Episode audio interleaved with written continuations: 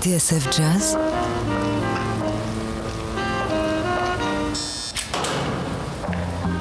Dans les coulisses de la grande histoire du jazz.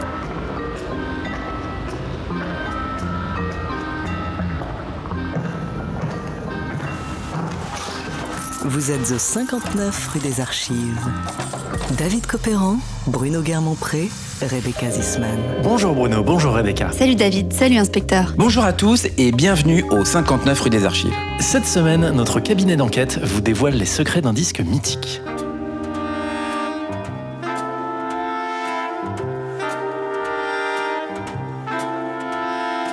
Avec ses arrangements léchés, ses sonorités amples et son casting 5 étoiles, The Blues and the Abstract Truth est un classique absolu du jazz moderne. Mais c'est surtout l'avènement d'un saxophoniste et compositeur qui, le temps d'une séance le 23 février 1961, aura atteint l'état de grâce.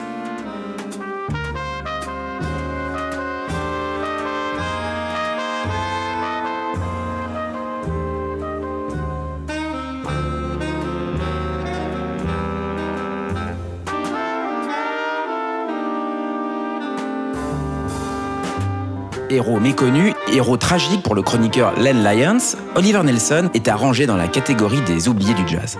S'il est vénéré par de nombreux musiciens et mélomanes, il reste relativement peu connu du grand public. La faute a une trajectoire aussi discrète que furtive qu'il l'a vu se consumer dans les studios d'Hollywood et mourir brutalement à l'âge de 43 ans.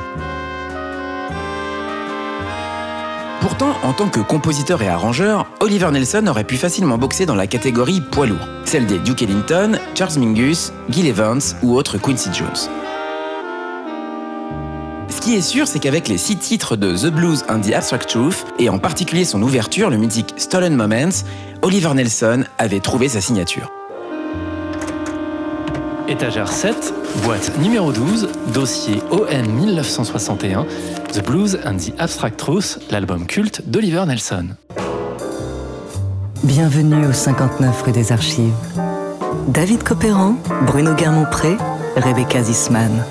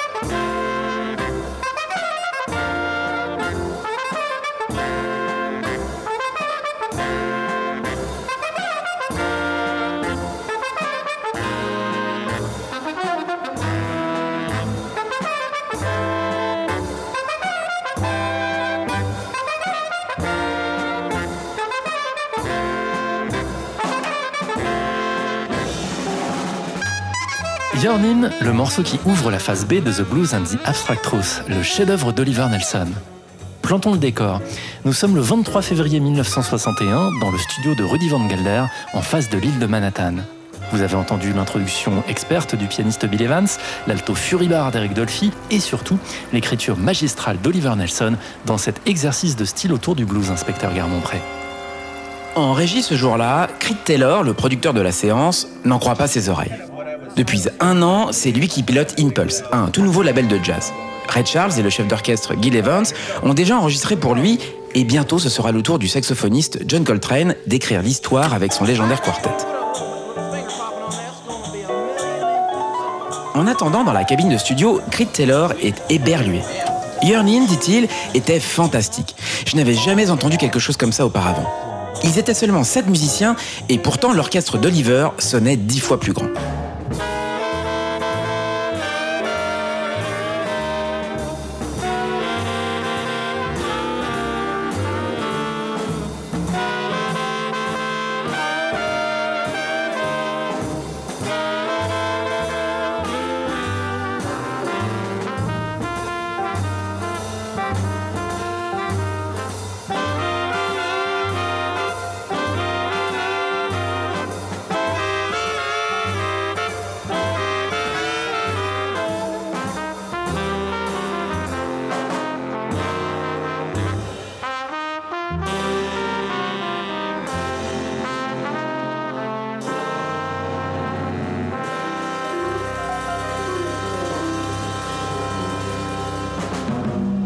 Journée, alors que chacun remballe ses instruments et que Rudy Van Gelder entrepose soigneusement les bandes dans leur boîte, Creed Taylor a une idée lumineuse. Puisque Oliver Nelson a construit son album autour du blues, mais un blues qu'il a revisité à l'aune des derniers développements du jazz, il va choisir de l'appeler The Blues and the Abstract Truth. Le blues est la vérité abstraite? Exactement David. Et si c'est du chinois pour vous, gageons que grâce à notre enquête du jour, vous saurez toute la vérité. Et pour cela, inspecteur? Direction Saint-Louis, dans le Missouri.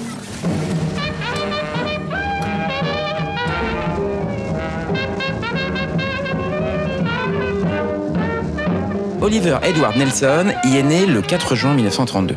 Dernier des quatre enfants de la famille, le petit Oliver grandit dans un foyer rythmé par la musique.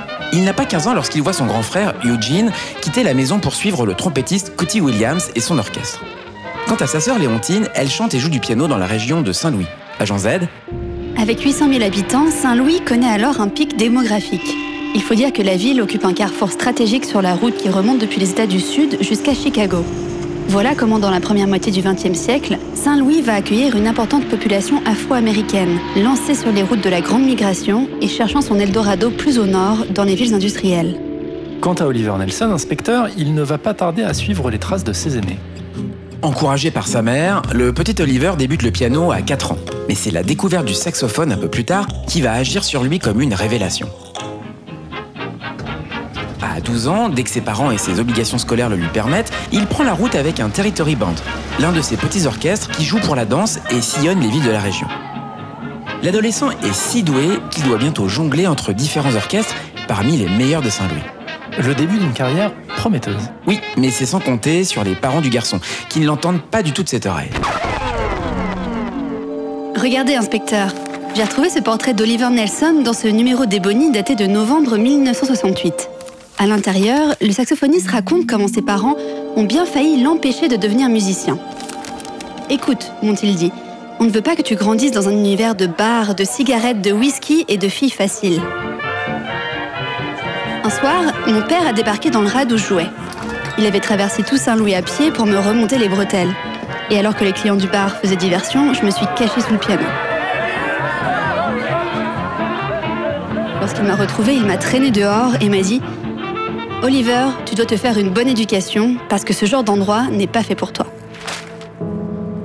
C'est ainsi qu'un soir, alors que l'orchestre de Count Basie est en ville, Oliver Nelson va louper l'occasion de sa vie. Parce qu'il lui manque un saxophoniste alto, Basie missionne Ernie Wilkins et Clark Terry pour lui en trouver un parmi la faune des jeunes musiciens de Saint-Louis. Voilà comment, sur les coups de 2h du matin, Wilkins et Terry sonnent à la porte des Nelson. Il paraît qu'un garçon nommé Oliver joue de l'alto et qu'il pourrait bien faire l'affaire, disent-ils. Manque de chance, c'est une madame Nelson passablement remontée qui leur ouvre la porte. Mon fils va finir ses études. Il ne partira nulle part. Le lendemain, confie Oliver Nelson, j'ai détesté mes parents. Mais il ne m'a pas fallu longtemps pour réaliser qu'ils avaient raison. J'avais 16 ans et si j'avais suivi l'orchestre de Basie, qui sait comment j'aurais tourné? Je serais peut-être en train de zoner quelque part comme un junkie. Hmm, plutôt prudent, Oliver Nelson. Oui, si le jeune homme se donne à fond dans la musique, il se ménage aussi quelques portes de sortie au cas où sa carrière ferait pchit. C'est comme ça qu'Oliver Nelson va devenir chauffeur de bus. Et comment, grâce au père d'un trompettiste de sa connaissance, il va découvrir le métier d'embaumeur, qu'il va exercer dans l'un des plus grands funérariums de la ville. Incroyable. Ceci dit, euh, inspecteur, heureusement pour Oliver Nelson et pour la musique en général, la chance va finir par tourner. En 1950, l'orchestre du saxophoniste Louis Jordan débarque à Saint-Louis et le chef lui fait une jolie proposition.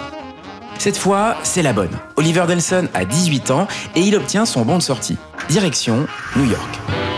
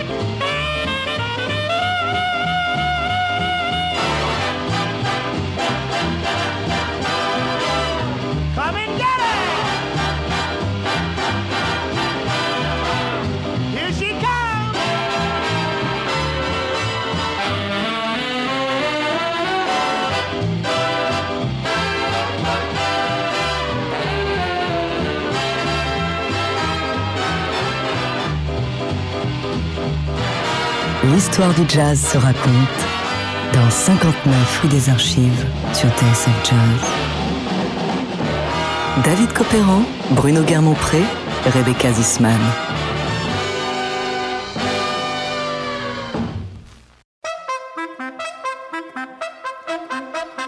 The Blues and the Abstract Truth, anatomie du chef-d'œuvre d'Oliver Nelson, cette semaine dans 59 rue des Archives. On l'a vu, en 1950, Oliver Nelson est un jeune saxophoniste brillant qui rêve d'une carrière dans la musique. Retenu par ses parents, il aurait pu croupir dans sa ville natale de Saint-Louis, gagnant sa vie comme embaumeur dans une entreprise de pompes funèbres. Heureusement, le chanteur et saxophoniste Louis Jordan passait par là, et à 18 ans, notre héros s'est décidé à le suivre jusqu'à New York. Comment Oliver Nelson est-il devenu un compositeur et arrangeur de premier ordre Et quel chemin va-t-il faire jusqu'à l'enregistrement de The Blues and the Abstract Truth C'est ce que vous allez nous raconter maintenant, inspecteur Garmont-Pré.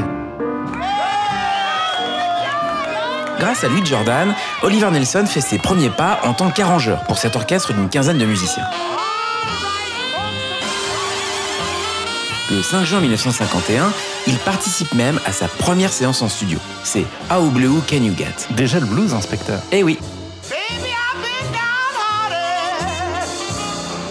ever since the day we met.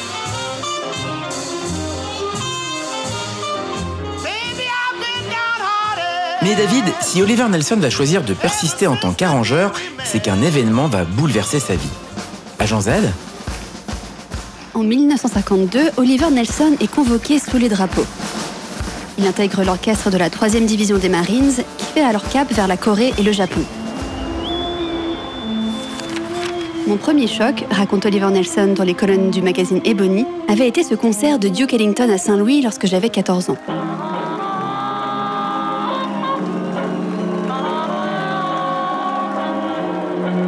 Et le second fut d'entendre les musiciens du Philharmonique de Tokyo.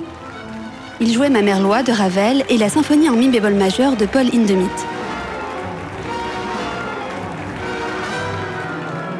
C'était la première fois que j'entendais une musique aussi moderne, car à Saint-Louis, je n'avais même pas idée que les Noirs pouvaient assister à ce genre de concert. Lorsque je suis rentrée aux États-Unis, j'ai emprunté des partitions d'Hindemith à la bibliothèque et je les ai travaillées au piano. C'est à ce moment-là que je me suis décidée à devenir compositeur.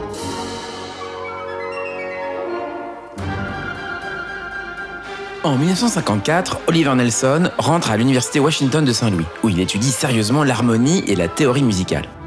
Mais les choses ne se passent pas forcément comme prévu. À plusieurs reprises, il tire un trait sur la musique. Il se marie deux fois, reprend un job de chauffeur de bus et à un moment donné va tout plaquer pour se consacrer à la religion, avant que la musique ne reprenne définitivement le dessus. Enfin, début 1959, Oliver Nelson et son épouse décident d'un nouveau départ, direction New York? Et non, Montréal au Canada. Mais l'expérience va tourner court. De l'aveu même de Oliver Nelson, la scène jazz y est presque nulle et la barrière de la langue pose problème. Un soir, le saxophoniste surprend sa femme dans leur petite chambre d'hôtel de Montréal, une carte routière à la main. Le lendemain, il saute dans la voiture. Ça y est, à 26 ans, Oliver Nelson est enfin de retour à New York. Et cette fois, il compte bien y rester. Think you can lick it? Get to the wicket. Buy you a ticket. Go!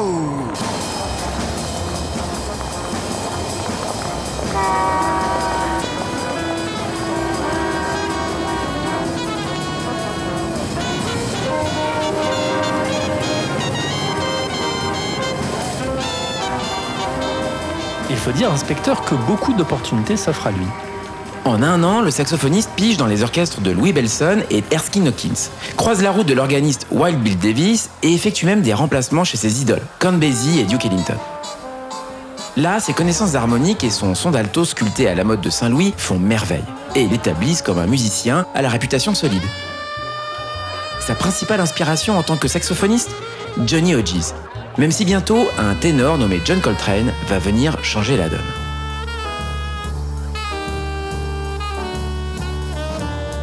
Lorsque je suis arrivé à New York, mon fit Nelson, j'étais terrifié. C'était très dur au départ, car il y a beaucoup de compétition entre les musiciens. Mais c'est une bonne chose. Prenez Coltrane, il fait tout ce que j'ai toujours rêvé de faire, et je ne me lasserai jamais de l'écouter.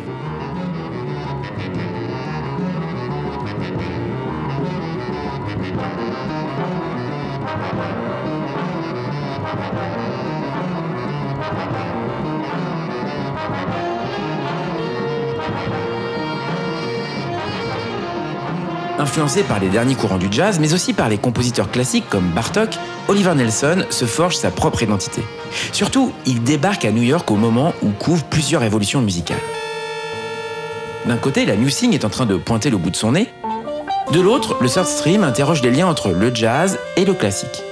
Quant aux arrangeurs de jazz, ceux-ci sont à la pointe. Je pense à des gens comme Gil Evans et George Russell. Cette émulation, note Oliver Nelson, c'est ce qui fait progresser la musique de jazz. Et puis, il y a le blues.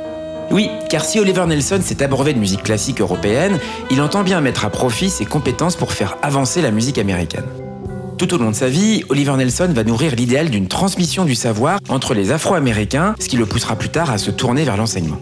Mais pour en revenir au blues, David, en 1959, il constitue la base de la musique qu'Oliver Nelson compte explorer. Le début d'un travail de longue haleine qui va le conduire jusqu'à The Blues and the Abstract Truth. En attendant Inspecteur, notre héros fait ses débuts sur disque. À peine arrivé à New York, Oliver Nelson convoque le trompettiste Kenny Dorham, le pianiste Ray Bryant, le bassiste Wendell Marshall et le batteur Art Taylor. L'album s'intitule Meet Oliver Nelson. Et si le saxophoniste a troqué l'alto pour le ténor, son vibrato si caractéristique est déjà là, tout comme son écriture singulière. La preuve avec Booze Blues Baby, dans lequel Nelson plante les graines de The Blues and the Abstract Truth. Écoutez.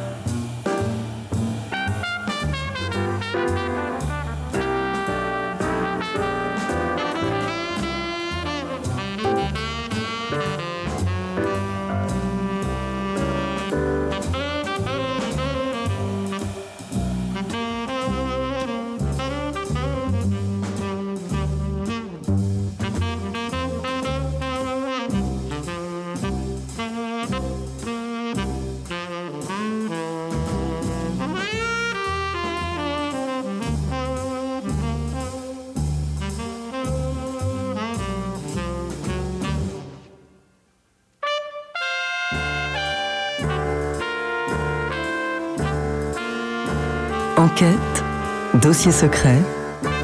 Vous êtes au 59 rue des Archives sur TSF Jazz. David Copéran, Bruno Guermont-Pré, Rebecca Zisman. Dans les coulisses de The Blues and the Abstract Truth, l'album culte d'Oliver Nelson. Vous êtes au 59 rue des Archives.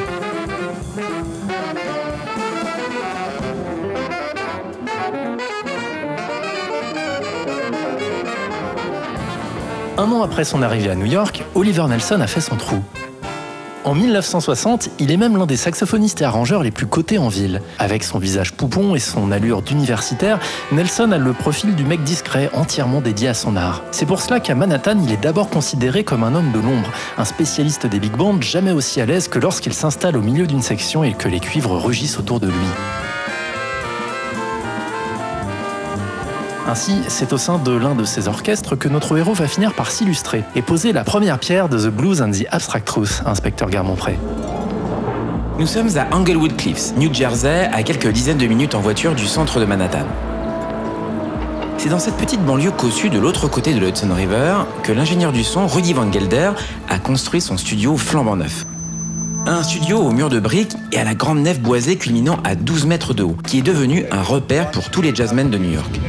C'est simple, depuis son inauguration en 1959, le studio ne désemplit pas. Et Rudy Van Gelder a l'habitude d'enchaîner les séances au rythme d'une douzaine par mois, offrant son savoir-faire à des labels comme Blue Note, New Jazz, Swingville et Prestige. C'est donc là, dans le studio d'Anglewood Cliffs, qu'Oliver Nelson a rendez-vous le 20 septembre 1960. Une date importante. À l'époque, Oliver Nelson s'est trouvé un poste régulier dans l'orchestre de Quincy Jones. Mais ce jour-là, c'est pour le saxophoniste Eddie Lockjaw Davis qu'il travaille. Si Nelson a été convié pour la séance, ce n'est pas un hasard. En plus de venir avec son saxophone alto, c'est lui qui a conçu la majorité du répertoire et des arrangements. Arrangements qu'il a écrits pour un orchestre de 14 musiciens. Sur les six faces gravées ce jour-là, 4 sont de la plume de Nelson. Parmi elles, Train Whistle, le morceau titre du disque.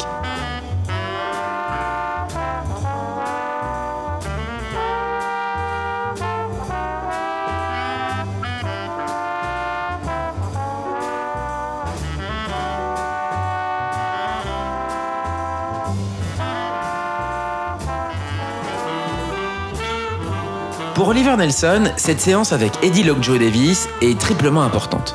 D'abord parce que c'est la première fois qu'il expose sur disque ses talents d'arrangeur. Ensuite parce qu'il y côtoie trois musiciens qui participeront aux sessions de The Blues and the Abstract Truth. Eric Dolphy au saxophone alto, Bob Ashton au baryton et Roy Haynes à la batterie. Et enfin parce que Oliver Nelson va étreiner ce jour-là une toute nouvelle composition. Une variation sur un blues en do mineur qui se déploie lentement le long d'un motif de contrebasse minimaliste.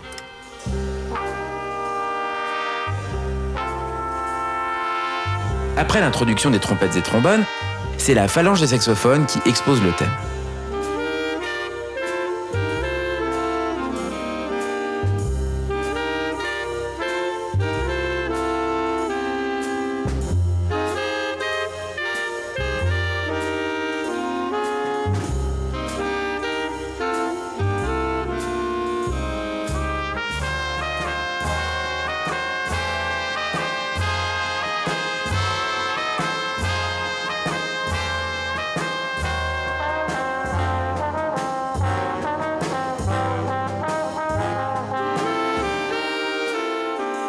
David comment les voix s'entrelacent, comment Nelson flirte avec la dissonance dans une écriture sensuelle et nimbée de mystère? C'est peut-être pour cela d'ailleurs qu'Oliver Nelson l'a baptisé The Stolen Moment. Un moment volé. Exact David. Ce jour-là, c'est la première fois qu'il couche sur la bande ce thème qui va bientôt entrer dans la légende. Sa version définitive sera enregistrée moins de six mois plus tard. Écoutez.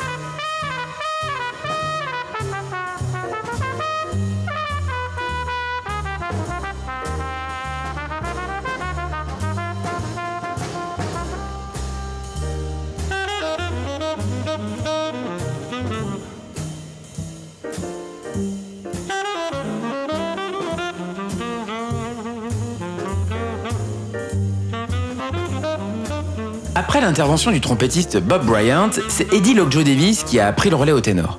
Un solo plein de vigueur, dans lequel les autres soufflants commencent à s'immiscer, gonflant progressivement la masse sonore jusqu'à la résolution et le retour du thème dans un climax prodigieux de maîtrise.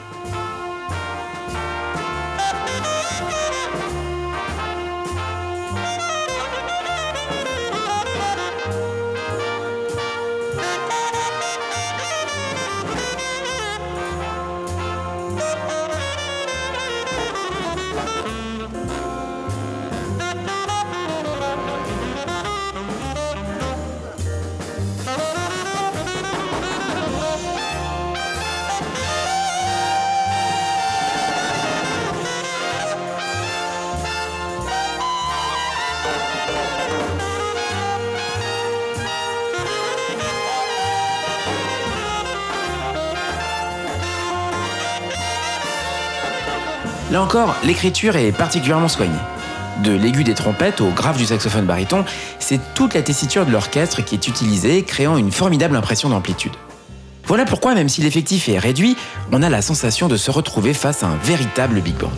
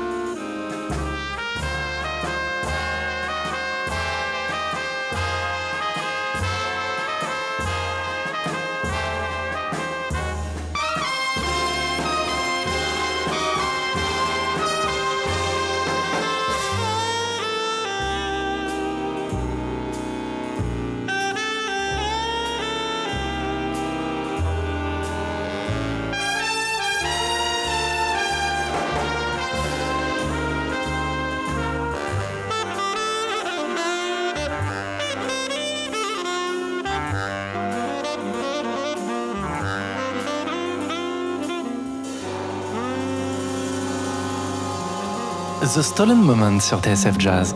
Première ébauche d'un titre culte, Oliver Nelson et Eddie Lockjaw Davis sur l'album Train Whistle. Inspecteur Garmont-Pré, nous sommes à la fin 1960 et à l'écoute de cette première version de Stolen Moments, on sent que certaines choses sont encore perfectibles. Bien sûr, au jeu des sept différences par rapport à la version définitive, on note que la rythmique manque peut-être d'un brin de souplesse. En outre, le gros son de ténor d'Eddie Lockjaw Davis paraît un peu déplacé quand on pense au climat mystérieux voulu par le compositeur. En revanche, si Oliver Nelson lui-même ne prend pas de solo sur ce galop d'essai, on ne peut que louer ses talents d'arrangeur. Un an après son arrivée à New York, Nelson a affirmé son style. Un style qui du reste affleurait dans Screaming the Blues, ce disque enregistré quelques mois plus tôt et dans lequel le morceau Free Seconds fait figure de préquel à Stolen Moments. Écoutez, la ressemblance est troublante.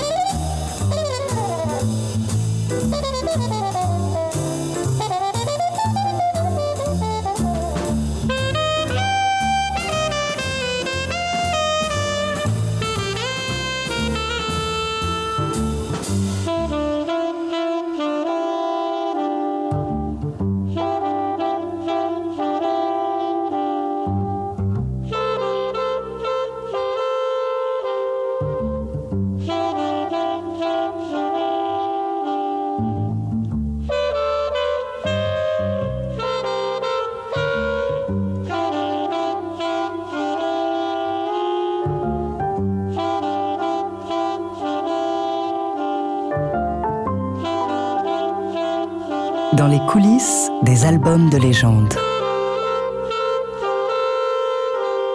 Vous êtes au 59 rue des Archives sur TSF Jazz.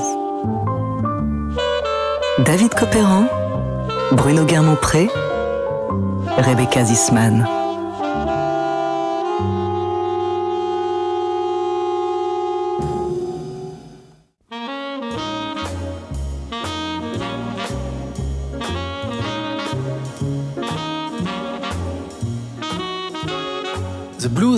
Abstract Truth, autopsie du disque culte d'Oliver Nelson, cette semaine dans 59 rue des Archives.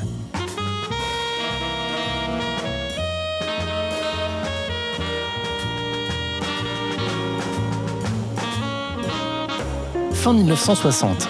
Depuis son arrivée à New York un an plus tôt, Oliver Nelson ne cesse de progresser. Au sein de l'orchestre de Quincy Jones, dont il a rejoint la phalange des saxophones, notre héros a cultivé son goût pour l'écriture et l'arrangement. Il en maîtrise désormais toutes les ficelles. Et puis, il y a son travail sur le blues qu'il explore sous toutes ses coutures et dont il cherche à donner sa propre vision.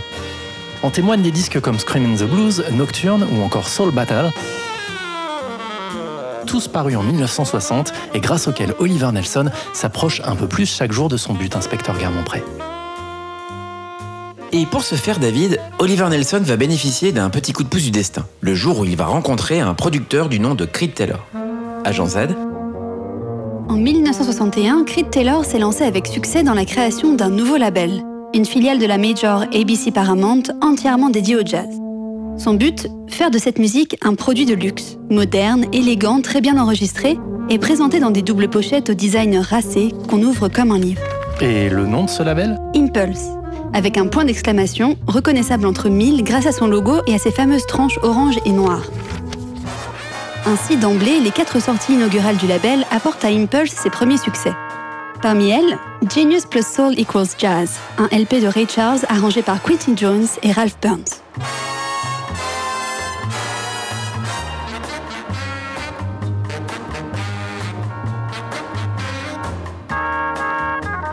Voilà comment, au tout début de l'année 1961, Oliver Nelson va croiser la route de Creed Taylor, qui d'ailleurs le pistait déjà depuis quelques mois. Alors qu'il montait Impulse en 1960, le producteur avait déjà songé à lui, et selon le journaliste Ashley Kahn, il l'avait même approché en vain. Oliver Nelson ressemblait à un universitaire, raconte Creed Taylor. C'était quelqu'un de très intéressant, avec qui on pouvait parler d'une multitude de sujets. De plus, nous partagions la même passion pour le modélisme et les trains électriques. Creed Taylor va donc revenir à la charge. Comme Oliver Nelson est employé par un autre label, Prestige, Creed Taylor lui propose un contrat pour un album unique. Voilà comment Oliver Nelson se retrouve en studio pour Impulse le 23 février 1961. Ce jour-là, le saxophoniste a monté un casting assez fabuleux. Outre Eric Dolphy, George Barrow et Roy Haynes, avec qui il a déjà travaillé, Oliver Nelson a convoqué son voisin de pupitre chez Quincy Jones, le trompettiste Freddie Hubbard, mais aussi Paul Chambers à la contrebasse et Bill Evans au piano. C'est vrai que c'est une sacrée équipe. Pour eux, Oliver Nelson a imaginé six thèmes. Six thèmes en forme d'exercice de style qui brodent tous autour de son obsession pour le blues et la forme des standards. À partir d'idées simples et de petits motifs mélodiques, parfois de courtes notes, Oliver Nelson va s'amuser à déborder du cadre, étirer les formes et multiplier les trouvailles harmoniques pour un résultat original. Ainsi, c'est le Oliver Nelson, compositeur et arrangeur, qui sera mis en avant lors de cette séance, davantage que le saxophoniste. Pour cela, Nelson va revenir sur une composition qui lui plaît beaucoup. Celle qu'il a créée cinq mois plus tôt avec l'orchestre d'Eddie Lockjaw Davis, ce thème qu'il a intitulé The Stolen Moment, et qui va prendre en ce jour de février 61 une autre dimension. Cette fois, ils sont 7 musiciens en studio au lieu de 14, ce qui change radicalement la donne. Là où la version d'Eddie Lock Joe Davis semblait parfois monolithique, ce groupe réduit aborde la composition de manière beaucoup plus limpide, légère et vaporeuse, créant pour de bon ce climat nimbé de mystère.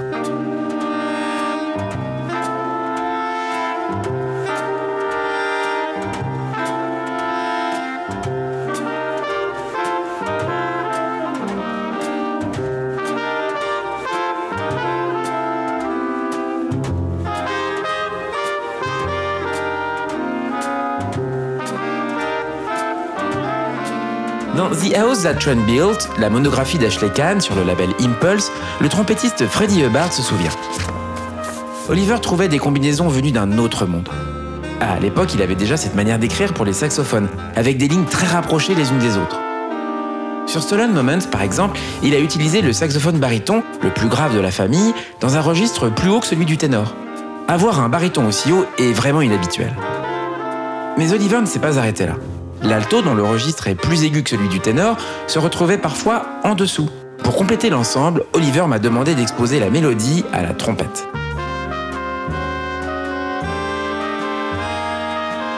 Un sacré micmac, inspecteur. Pourtant, le résultat, vous l'entendez, est cool de source. Je n'aurais jamais imaginé que cela sonne aussi bien, confiera Freddie Hubbard. Car Oliver avait exigé que le volume de ma trompette soit moins fort. En fait, il voulait que mon son se mélange avec les saxophones, au lieu de se retrouver tout devant.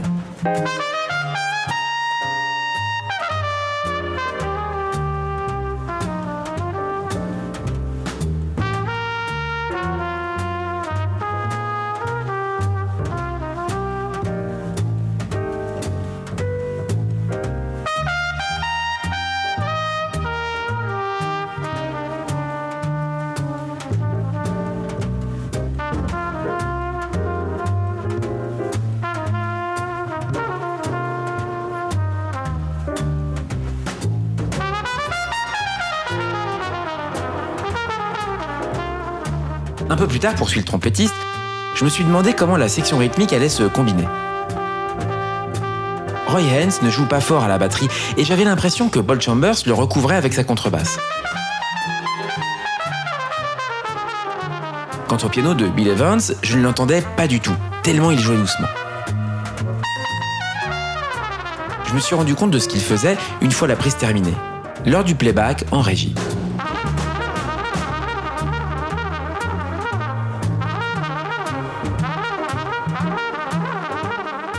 Temps, inspecteur, il a raison, Freddie Hubbard. Sur Stolen Moments, Bill Evans se fait tout petit. Oui, écoutez par exemple comment il accompagne le solo d'Oliver Nelson, avec un jeu tout en retenue, par petites touches de couleur qu'il saupoudre de manière très discrète et en même temps très rythmée. Il faut parfois tendre l'oreille pour le distinguer clairement.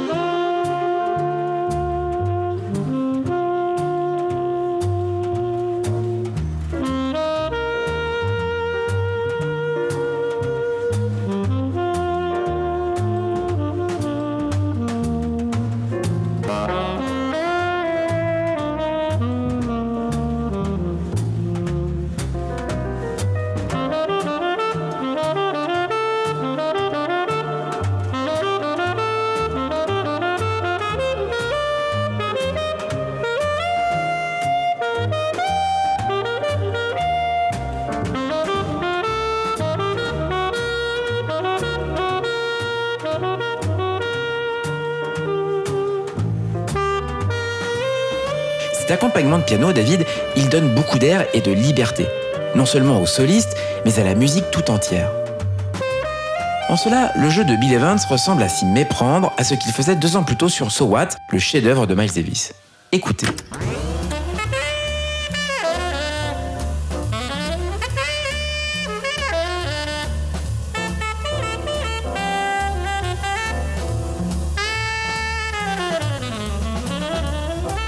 Vrai que la ressemblance est frappante, inspecteur. Et ce n'est sûrement pas un hasard si Oliver Nelson a fait appel à Bill Evans et au contrebassiste Paul Chambers, qui vont poursuivre avec lui le travail qu'ils ont entamé sur Kind of Blue.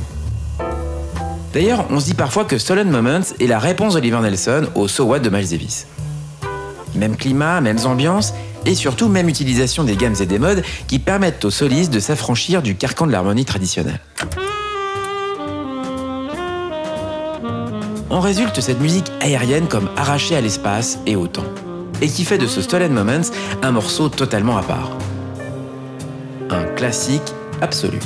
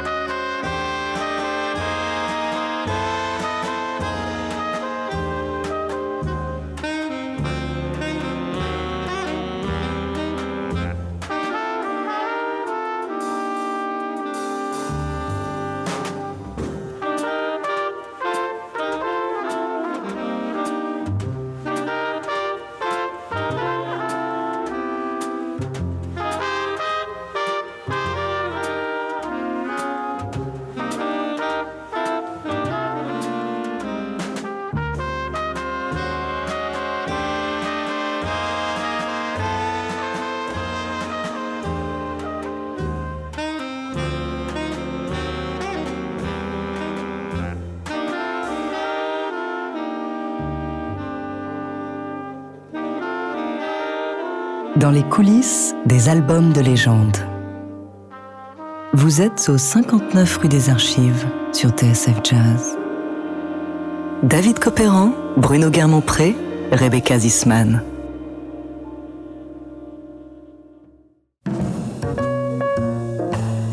Bienvenue dans notre cabinet de jazz investigation.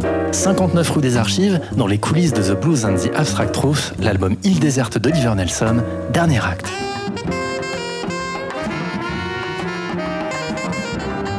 De manière systématique, quand on parle de The Blues and the Abstract Truth, on pense immédiatement à Stolen Moments, son thème d'ouverture. Un peu comme So What avec Kind of Blue d'ailleurs. Sauf qu'en ce jour du 23 février 1961, Oliver Nelson et ses sbires vont mettre en boîte cinq autres titres Inspecteur Guermont-Pré. Et autant de réussite. Pourtant, David, c'est là que s'arrête notre comparaison avec le Kind of Blue de Miles Davis. Car là où Miles a choisi de garder une lumière tamisée sur les deux faces de Blue, Oliver Nelson, lui, ne va pas tarder à faire parler la poudre. Passé les 8 minutes feutrées de Stolen Moments, on l'entend lancer le deuxième morceau à toute allure.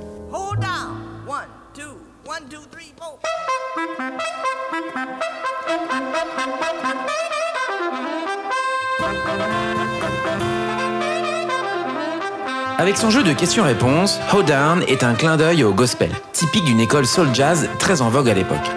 Sauf que très vite, Oliver Nelson prend un virage inattendu. Une sorte de grand 8 dont les méandres évoquent la folie créatrice d'un Charles Mingus.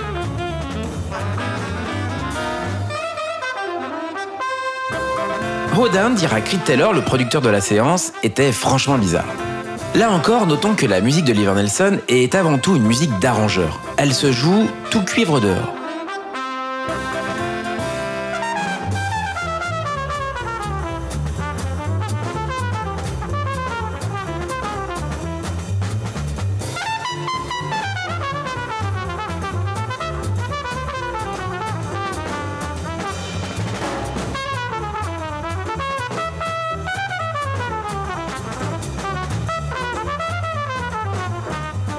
Un premier solo du trompettiste Freddie Hubbard, Hold Down donne lieu à une véritable passe d'armes entre les deux altistes du groupe, Oliver Nelson et Eric Dolphy.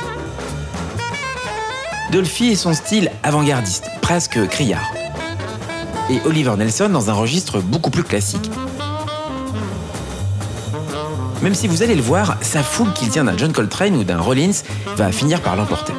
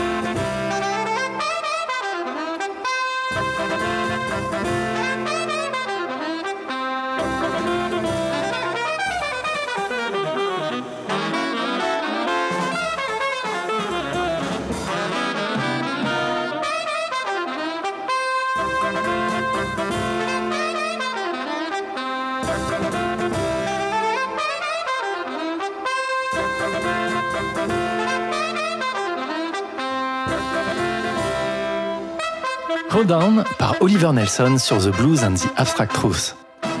Agent Z, cette relation entre Oliver Nelson et Eric Dolphy, les deux saxophonistes du groupe, elle est capitale. Oui, car les deux musiciens sont très proches.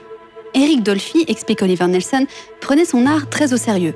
Un peu comme John Coltrane, il était pour ainsi dire entré en religion. Et puis, les deux hommes ont quelques points communs. Notamment celui d'être arrivé à New York au même moment, vers 1958.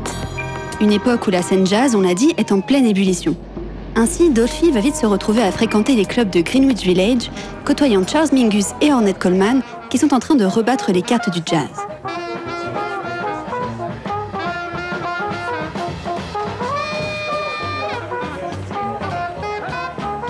En 1960 par exemple, Eric Dolphy enregistre Charles Mingus Presents Charles Mingus avec le premier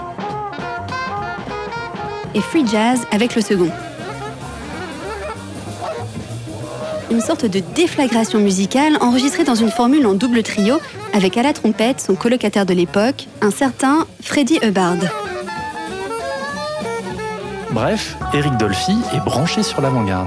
Oui, et ça, ça intrigue particulièrement Oliver Nelson. Car même s'il est moins radical dans son approche, Nelson s'intéresse lui aussi au nouveau développement du jazz.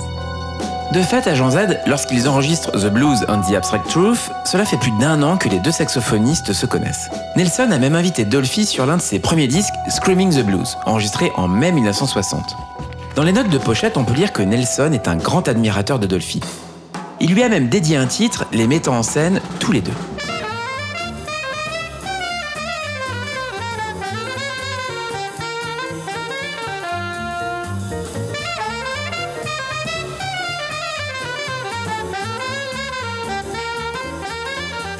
Une expérience qu'Oliver Nelson va renouveler sur The Blues and the Abstract Truth.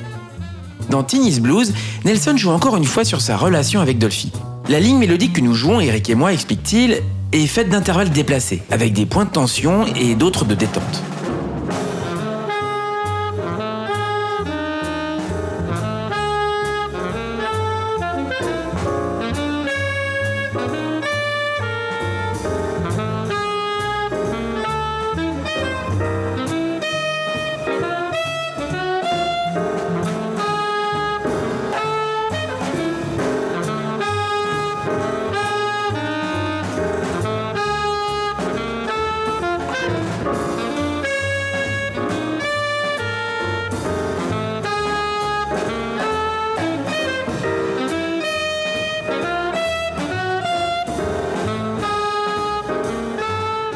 qu'Oliver Nelson dédie à sa sœur est le point d'orgue de son travail autour du blues, et le dernier des six exercices de style de The Blues and the Abstract Truth, un bijou.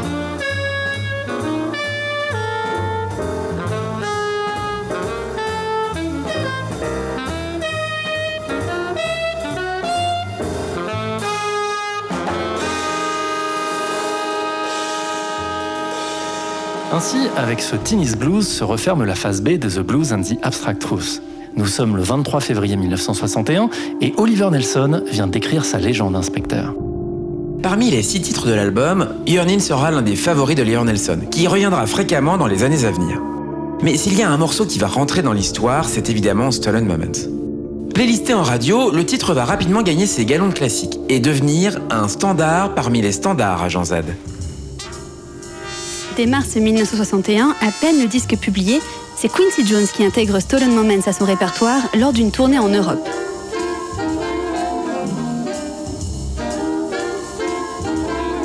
Un peu plus tard, le pianiste Jack Wilson et le vibraphoniste Roy Ayers en donnent une version nocturne sur l'album Rambling.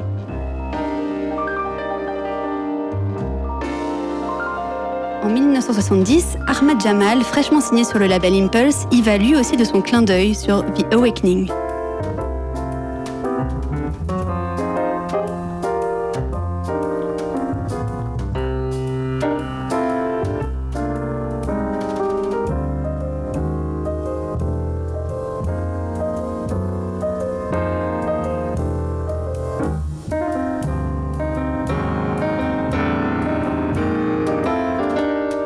Enfin, plus près de nous, Herbie Mann et Chick Corea, Stanley Jordan, Phil Woods et Kenny Burrell ont tous revisité ces moments volés et souvent pour le meilleur.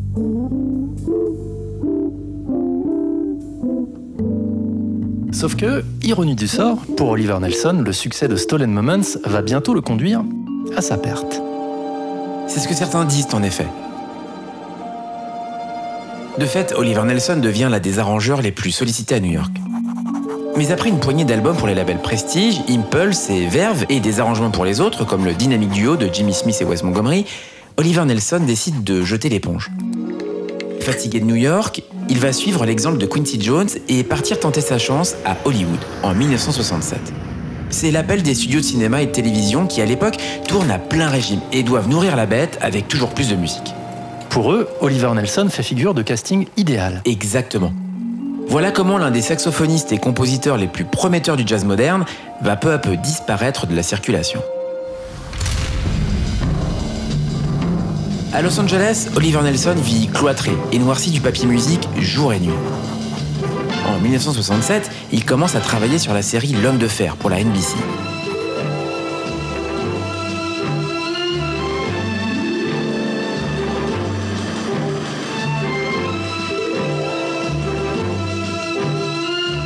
À partir de ce moment-là, David, il a mis les doigts dans l'engrenage.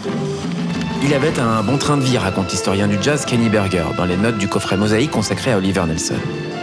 Il a pu entretenir son ménage, envoyer ses fils à l'université et subvenir aux besoins de son frère qui avait de graves problèmes de santé. Cette situation l'a entraîné à travailler comme un forçat, sachant qu'à l'époque, il était courant pour le compositeur d'une BO de film ou de série de diriger lui-même les séances avec l'orchestre. Quant au studio, ils imposaient des délais intenables. Enfin, là où beaucoup de compositeurs faisaient appel à des orchestrateurs pour les aider dans leur travail, Oliver Nelson mettait un point d'honneur à tout écrire lui-même, jusqu'à la dernière note, ce qui faisait de lui un cas à part.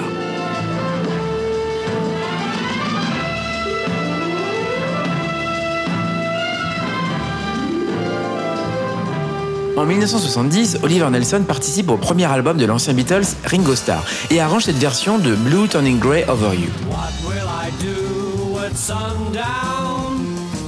What will I do at dawn?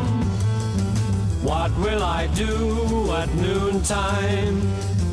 Now that I've found you gone.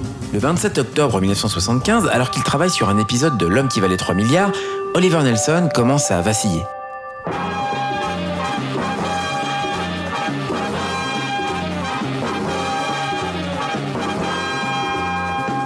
Cela fait 36 heures qu'il est sur le pont.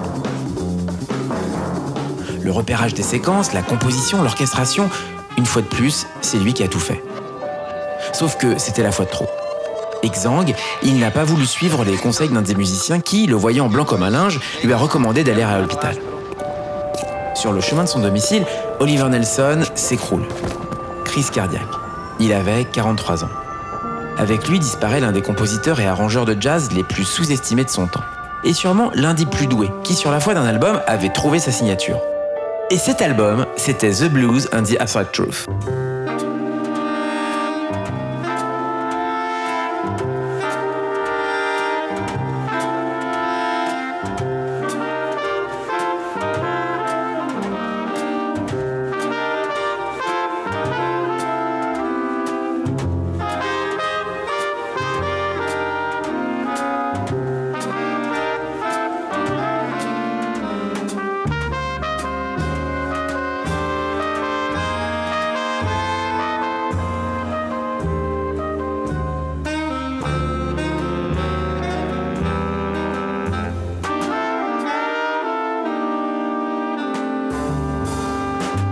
Inspecteur, ainsi se referme notre enquête du jour.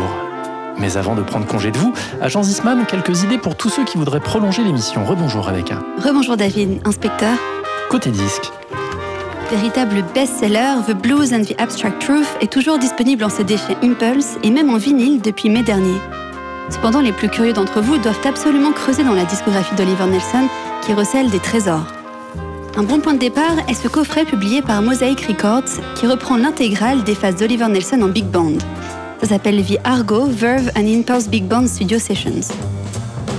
Vous y trouverez notamment la suite Sound Piece for a Jazz Orchestra et l'incroyable The Kennedy Dream dédié à John Fitzgerald Kennedy.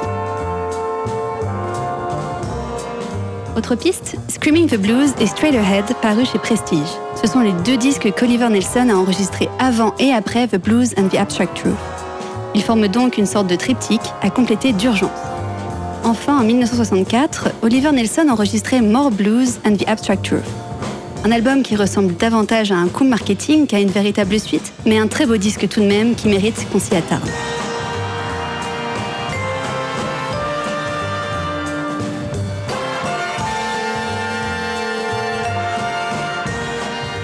Merci agent Zisman, merci inspecteur. 59 rue des Archives, The Blues and the Abstract Truth, l'album culte d'Oliver Nelson, une émission réalisée par Eric Holstein avec le précieux concours de Pierre Plantier. Retrouvez-nous en podcast sur le www.tsfjazz.com et sur l'iTunes Store d'Apple. Toutes vos réactions et vos questions à l'adresse tsf.tsfjazz.com et sur Twitter, hashtag 59 rue des Archives. N'oubliez pas d'éteindre la lumière en partant et surtout, gardez les oreilles grandes ouvertes. Salut Bruno Salut David, salut Rebecca. Salut David, salut inspecteur.